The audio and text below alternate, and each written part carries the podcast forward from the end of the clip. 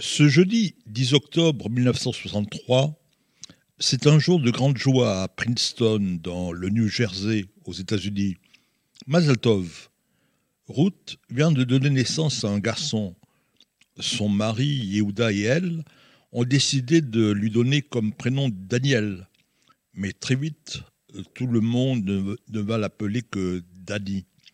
Ruth, c'est une juive d'origine irakienne. Et Yehuda, son mari, lui, a des racines polonaises. Yehuda a fait ses études au Ternion à Haïfa et il va devenir un informaticien mondialement connu. Le couple, tout comme leurs enfants, Dani et ses sœurs Michelle et Tamara, ont la double nationalité américaine et israélienne. Leur nom, c'est Pearl, et leur garçon, c'est Daniel Pearl. Yehuda a été élevé dans une famille orthodoxe. Un jour, son grand-père Chaim, qui vivait en Pologne, est frappé par un homme.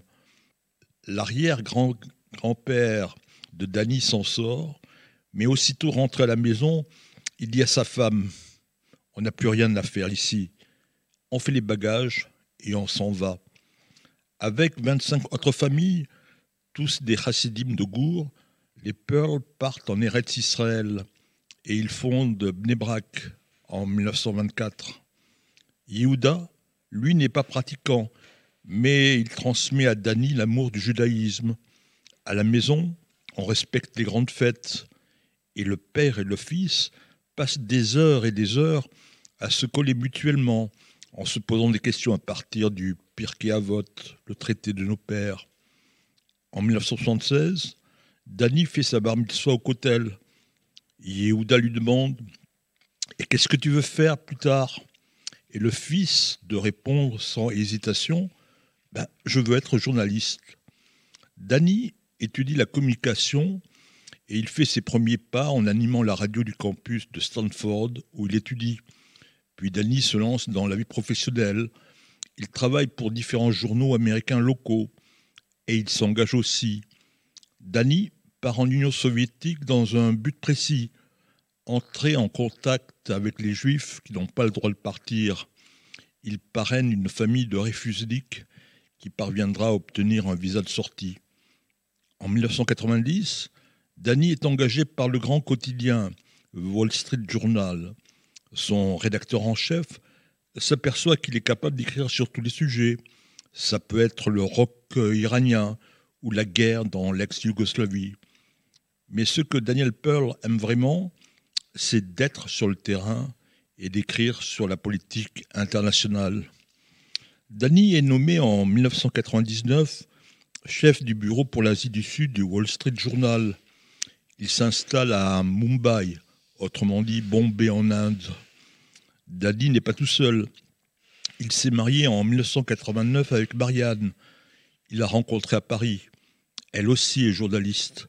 Son père, c'est un juif des Pays-Bas et sa mère, c'est une catholique cubaine. Le 16 janvier 2002, Danny part au Pakistan. Il veut faire un article sur les complices de Richard Red.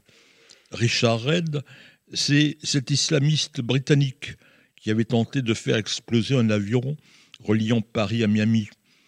Il avait une bombe qui était dissimulée dans une de ses chaussures.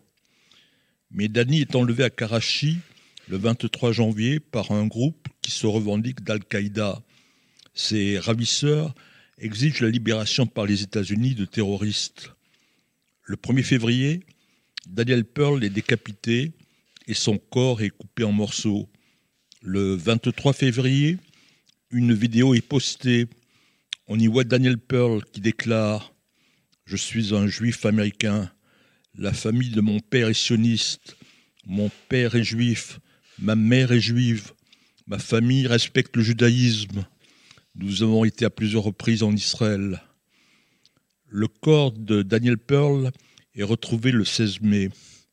Il avait 38 ans. Le cerveau de l'assassinat, Khaled Cher Mohamed et ses trois complices ont été arrêtés, puis ont été relâchés par la justice pakistanaise le 28 janvier 2021. La Cour suprême a estimé qu'elle manquait de preuves alors que le chef terroriste avait reconnu avoir décapité lui-même le journaliste le 28 mai 2002, 12 jours après qu'on ait retrouvé le cadavre de son mari, Marianne donne naissance à leur fils, Adam, et comme le veut la tradition juive, il porte aussi comme prénom Daniel, Daniel Pearl.